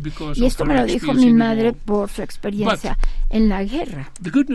Pero la buena noticia es que hay un fenómeno para luchar contra estas preguntas difíciles. Y esta es la cultura, la poesía, la filosofía, la música, todo esto, eh, aprender de los viejos, tus padres, tus abuelos, los que sean, no tienen que ser intelectuales. Es más, a lo mejor sea mejor que no sean intelectuales, pero han vivido y, tienen una sabiduría básica de lo que la vida es. Y en momentos difíciles de la vida, ellos te pueden decir, ¿sabes qué? Mira, yo tuve esta experiencia y aquí está la cosa. Esto es algo que también dijo Nietzsche. Tengan el valor de seguir tu propio camino. No escuches a los demás. Lo que debes hacer es tu vida. Tal vez sea la única, no sabemos. Asegúrate de que, bueno, será la, la, la única. ¿Y cuál será el mejor camino? Y eso no se trata de cuánto dinero, dólares tengas en tu cuenta de banco, sino ¿Qué tan significativa es tu vida? Y, cómo nos vemos a nosotros mismos, pero cómo vemos también al otro, porque a veces lo vemos como el enemigo a vencer y por eso de pronto tenemos conflictos tan enormes que llevan a la muerte de muchas personas como guerras que estamos viviendo actualmente. ¿Cómo ver al otro también? okay. If, if we have time, another movie. Si we had Barbie, we also had Oppenheimer, right? Oppenheimer, uh, the father of Oppenheimer, the el padre de la what, bomba atómica, otra película, también muy buena película, pero eh, había partes so eh, de la película donde decía que este hombre estaba tan conflictuado con lo que había creado porque los nazis, porque la, bueno, la guerra y eso. Pero ahora ya podemos destruir todo el planeta. Y él sabía que era responsable. Ahora, Ah, antes, tres años antes de morir, um, dio una plática en Nueva York en la que dijo que tenía un, este testamento que, uh, intelectual. Dijo, tenemos que decirles a nuestros hijos y a nuestros nietos algo muy importante y esto es que hay un mal radical en todos nosotros.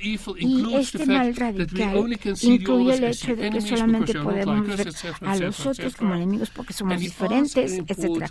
Y, sin embargo, esto nos hace importantes porque nos da hace ser conscientes de estas diferencias. La única ley.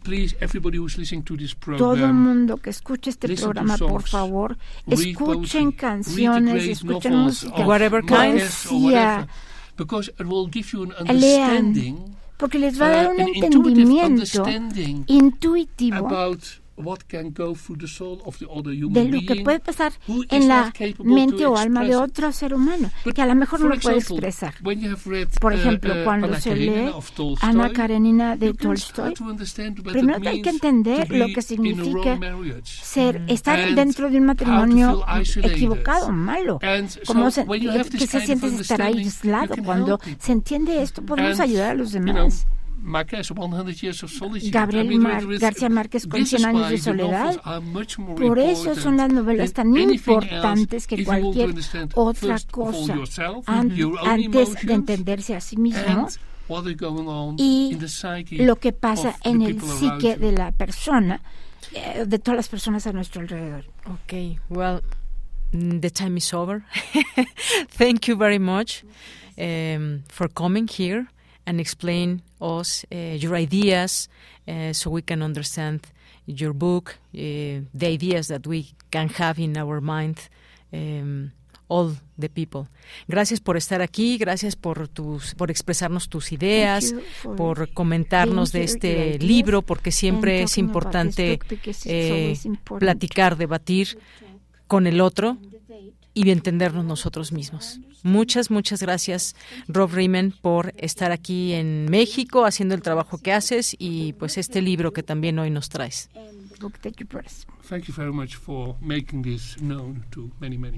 Gracias por darlo a conocer. Bueno, pues muchas gracias, Rob Riemann, aquí su intérprete también. El arte de ser humanos, cuatro estudios de Taurus, una recomendación que les dejamos hoy aquí en Prisma RU de Radio UNAM. Continuamos. Queremos escuchar tu voz. Síguenos en nuestras redes sociales. En Facebook como Prisma RU y en Twitter como arroba PrismaRU.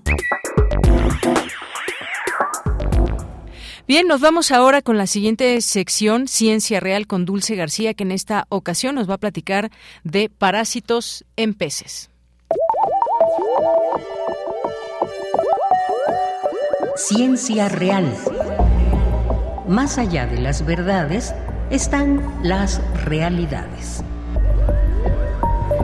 Capítulo 2. Parásitos en acción.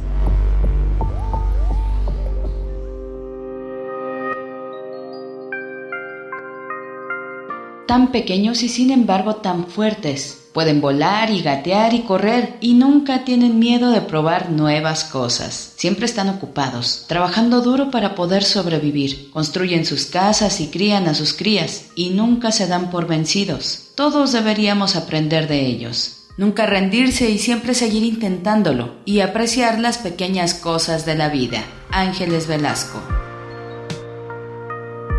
Muy buenas tardes, saludo con mucho gusto al auditorio de Prisma RU. Hoy voy a seguir platicándoles sobre los parásitos. No solamente los humanos nos cruzamos con estos bichitos, también los animales se topan con ellos. Este puede ser el caso de los peces. Los monogéneos son un grupo diverso de metazoarios, ectoparásitos, los cuales han alcanzado su mayor radiación en peces marinos y dulceacuícolas. Estos monogéneos cobran singular importancia en estudios evolutivos debido a su alta especificidad hospedatoria, es decir, una estrecha relación parásito-hospedero. El doctor Carlos Mendoza Palmero, biólogo y especialista en este tema, nos comparte un poco más de información. Vamos a escucharlo. Los monogéneos son ectoparásitos. Estos organismos son bastante pequeños en, cuestiones de eh, las formas de, agua dulce, sobre todo, son, son bastante pequeños. Eh, miden menos de, menos de medio milímetro los, más grandes. Estos parásitos han alcanzado su, mayor diversidad en, peces, en peces tanto marinos como de agua dulce. ¿En dónde se encuentran? ¿Dónde encontramos a los monogéneos? Bueno, dependiendo del grupo, em, están aquellos que parasitan a las branquias, a las branquias de los, de los peces, y hay otros grupos que están en la superficie, sobre la superficie de los peces, en las aletas y en la piel. Eh, estos parásitos tienen ciclo de vida directo, eh, es decir, que no requieren eh, hospederos intermediarios para completar su, ciclo de vida. son hermafroditas y son, pueden ser ovíparos o, vivíparos. Una de las características biológicas que los hace excelentes modelos de estudios en estudios evolutivos es su alta especificidad hospedatoria, es decir, una estrecha relación que tienen los parásitos con sus hospederos. Tenemos formas marinas que son muy vistosas, algunas de ellas bastante, bastante evidentes, bastante grandes. Eh, pueden alcanzar hasta, no sé, un par de centímetros de, longitud. Es posible verlas a simple, simple vista. Después tenemos a los grupos, por ejemplo, los polistomátidos que parasitan a anfibios y reptiles. ¿Cómo son estos parásitos en acción? Los invito a que escuchemos nuevamente al doctor Carlos Mendoza. Eh, es solamente una pequeñísima parte de, las branquias. Hay muchísimos, muchísimos monogenes que están por ahí firmemente anclados a los filamentos branquiales y bueno, la diversidad, la diversidad de estos, parásitos en peces siluriformes es realmente abrumadora. Entonces, eh, muchos de estos, eh, de estos bichitos representaban géneros distintos, especies distintas, entonces las infecciones mezcladas eh, realmente fueron una, una pesadilla para nosotros en, esta región de, de Iquito. Entonces aquí encontramos casi 100 especies en, un total de cuarenta y tantas especies de peces siluriformes. Aquí los nombres y los, y los números no son, tan, no son tan importantes. Nos indica que de todos estos, de todo este total de, especies que encontramos, no fuimos capaces de ubicar en ningún género conocido hasta la fecha a todos estos, a todos estos morfotipos. Entonces, probablemente, muy probablemente, aproximadamente unas 20 tal vez sí 20 morfotipos representaban géneros nuevos. Entonces es una barbaridad, realmente barbaridad de, especies las que encontramos en, Iquitos, Perú, en, los peces siluriformes. Sin embargo, em, me atrevo a decir que el resultado más importante de fue que a pesar de que los siluriformes como grupo, todos estos peces son, son los famosos bagres, eh, bagres sudamericanos. Todos estos grupos, todos estos peces como tal, con el orden siluriformes, son monofiléticos, pero, pero sus monogenios no lo son. Entonces, con base en caracteres moleculares, utilizando el, el gen ribosomal 28S, nos dimos cuenta de que los monogenios parásitos de siluriformes neotropicales formaban dos clados completamente separados. Creo que es en, resumen uno de los resultados más, más relevantes, eh, a pesar de toda la, diversidad, este es uno de los resultados más relevantes de ese, de ese estudio. De aquí empezamos, empezamos a, a estudiar a los monogenios neotropicales desde un punto de vista filogenético. ¿Se han preguntado por qué es importante investigar a los parásitos? ¿Para qué sirven todas estas investigaciones? Escuchamos nuevamente al especialista. Primeramente, caracterizar a las especies morfológicamente, pero caracterizarlas también molecularmente y ponerlas en un contexto filogenético. Eso es lo que nuestra, nuestra labor, nuestra misión, nuestro objetivo que, tuvimos en, el, en, la primera, en nuestra primera estancia postdoctoral. Eh, todavía tenemos trabajo pendiente, este estudio eh, filogenético que en un principio empezó eh, como simplemente la evaluación de las relaciones filogenéticas entre fauna mexicana, ahora se ha extendido hacia toda la, hacia toda la región tropical.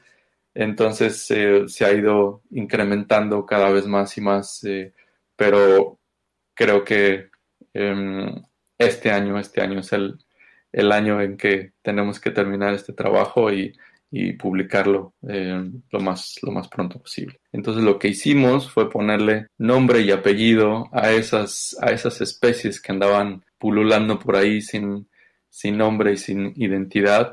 Entonces hicimos un estudio eh, detallado, morfológico, eh, las describimos y obviamente las, las caracterizamos molecularmente y las pusimos en un contexto filogenético entre los monogenios, los monogenios no tropicales. Pues ahí que no solamente los humanos nos enfrentamos a los parásitos, sino todos los seres vivos del planeta. La siguiente semana seguiremos hablando sobre estos interesantes bichos. Por lo pronto me despido, agradezco mucho su atención, los dejo con una frase con Deyanira Morán. Que tenga muy buena tarde.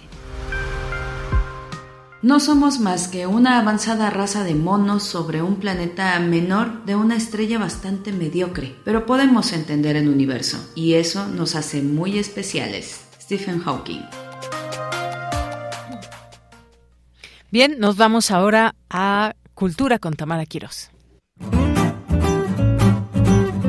Cultura RU.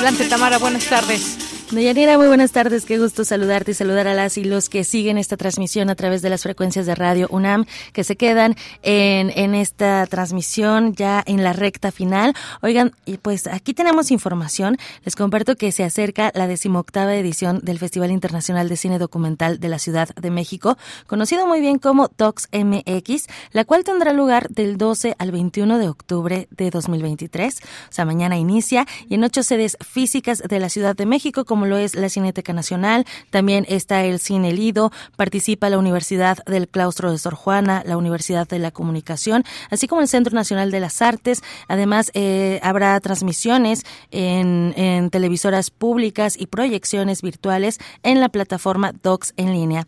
Esta edición está compuesta por 80 películas entre largometrajes y cortometrajes de no ficción eh, los cuales participan dentro de las ocho secciones en, en, competencia del festival. Y esta tarde hablaremos de uno de estos documentales que conforman la programación de Docs MX y se trata de Al son de Veno de Ilan Lieberman. Él es artista plástico y también artista visual, a quien damos la bienvenida a este espacio radiofónico. Ilan, muy buenas tardes y bienvenido a este espacio. Hola Tamara, gracias por recibirme. Al contrario, Ilan, eh, platícanos más detalles de este documental Al son de Veno. Este trabajo fílmico, pues donde nos abres la puerta de tu casa literalmente, hacemos un viaje eh, contigo, eh, tu familia y conocemos o reconocemos a Beno Lieberman, pionero de la investigación folclórica en México, a la vez que también pues eh, conoceremos a su hijo, o sea, a ti, Ilan. Correcto. Este, pues sí, es, eh, digamos que es como un road movie, este, familiar, emocional, musical, este, en donde pues yo soy el narrador de la, de la, de la película, pero también soy un personaje y soy el hijo de, de, mi papá, ¿verdad? Y soy el papá de mis hijos y soy el nieto de mi abuelo y esto se va, pues uno se va enterando de esa historia que es a la vez personal, pero a la vez pienso que también es eh, es universal, ¿no? Porque todos somos todos somos tenemos muchos papeles que jugar, ¿no? En la vida. Por supuesto. Y, pues eh, tiene también que ver con la música porque porque esta música, eh, la música llamada tradicional, es una música que pasa de, de padres a hijos o de madres a hijas y, y así es como se transmite ese conocimiento. Entonces ese es un paralelismo que, que hay en la película, este, entre otros, ¿verdad? Claro. Ilan, eh, platícanos cómo fue pensada esta, esta documentación, ¿no? Sobre todo para mostrar al público esta multiculturalidad sonora.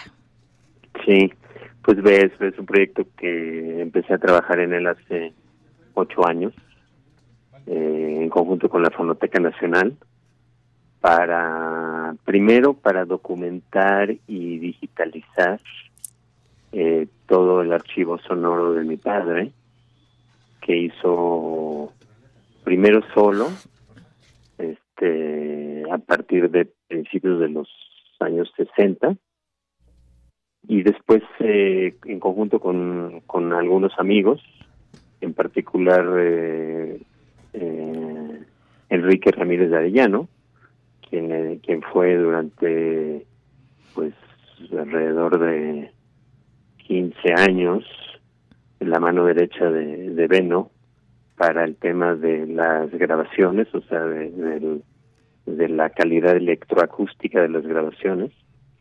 Y también este Eduardo Llerenas, que es recién fallecido, que fue, digamos, eh, tuvo un papel eh, menor, pero importante, de producción. Y bueno, todo este material eh, se catalogó eh, y forma parte de la memoria del mundo de, la UNESCO de México y también está disponible para la escucha y la investigación este en la Fonoteca Nacional y así es como empecé el proyecto cuando cuando hice eh, bueno cuando empecé este eh, esto que para mí fue un pendiente importante llevar este material a, a, la fonoteca y a, y a y a todo todos los mexicanos, por decirlo así. Y este pues dije, bueno, pues si estoy haciendo eh, esta investigación, ¿verdad? Porque con mucha investigación, este entrevistas con amigos, familiares, eh, músicos, eh, yo enterarme que, de qué se trataba, qué, qué archivo era, qué contenía, ¿no? Este, entonces decidí llevarlo a, al cine, o sea, al hacer un documental, ¿no?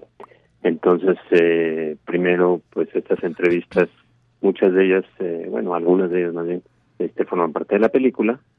Y, y entonces, mm, este, pues, eh, digamos, en paralelo al proyecto que se hizo en la fonoteca, y empecé a hacer el documental. Y, este, mm, pues ahí, pues digamos, eh, salió pues el lado emocional, ¿no? El lado, el lado personal, de, tanto de la historia este de Beno como el de la mía y pues eso eso terminó este eh, digamos eh, incluyéndose en, el guion mismo de la película.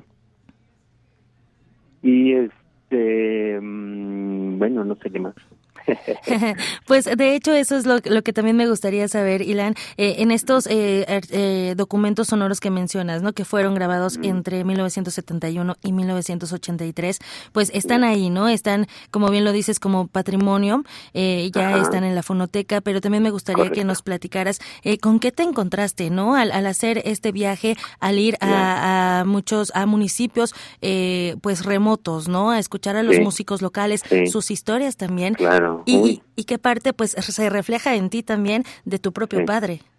Sí, uy, pues eh, no, creo que no tendríamos suficiente tiempo aquí en la entrevista para contarte todo lo que Yo sé. me encontré. Pero sí tenemos este documental. Pero en, en, el mismo documental tuve que limitarme mucho porque, como sabrás, este tiene que pues caber dentro de un formato razonable de tiempo entonces, eh, pero sí, pues me encontré, bueno, grabaciones eh, inéditas de mi papá de los años 60, al principio de los 60. Eh, mm, parte de ese material también aparece en la película.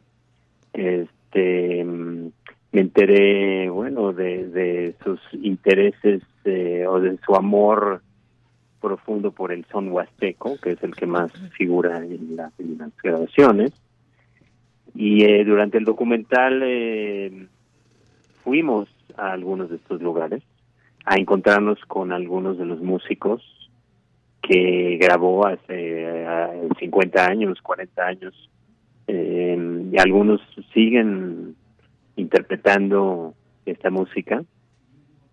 Entonces, en la película tenemos, digamos, la grabación original, por decir, de 1900 71, 72 o 74, lo que sea, y, y la grabación actual, tenemos algunos casos así, este, por suerte.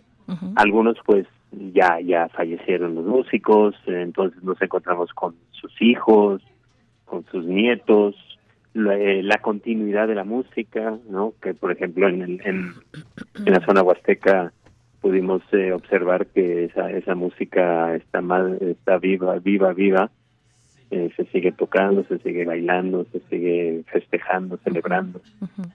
En eh, otras zonas también, de, por ejemplo, en, la zona de, son jarocho, ha tenido mucha mucha evolución esta música y, en algunas zonas pues no no ya no no encontramos mucho verdad pero pero puedo decir que que por ejemplo en una, una zona musical que es la Huacana que tiene su propio estilo de son eh, de son de arpa grande este que cuando mi papá y sus compañeros eh, grabaron a uno de los pocos conjuntos que quedaban en 1975 ya se consideraba en ese momento como en peligro de extinción y pues ese conjunto, ese mismo conjunto que se llama el conjunto de, de Lindero, de Arpa Grande de Lindero, que es el, pequeño poblado de donde provienen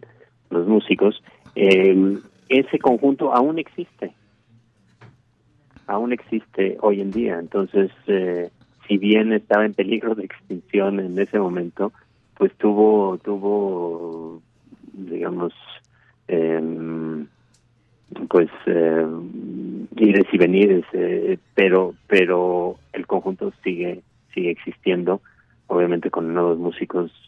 Eh, uno de ellos es el hijo de, uno de los músicos originales pero eso es de las sorpresas más maravillosas por supuesto, además este legado generacional, ¿no? Y que además van dejando también los hijos de los hijos de los hijos. Y vaya que vamos a encontrar pues también en, en esta en este documento en esta en este documental pues también esta parte tuya, ¿no? Artística eh, donde también pues veremos la fotografía, estos paisajes también. Haremos este viaje, así que pues invitamos a nuestro auditorio que conozca más a través de Docs MX, a través eh, pues de tu visión, de tu perspectiva eh, que conozcan más de, de Lieberman.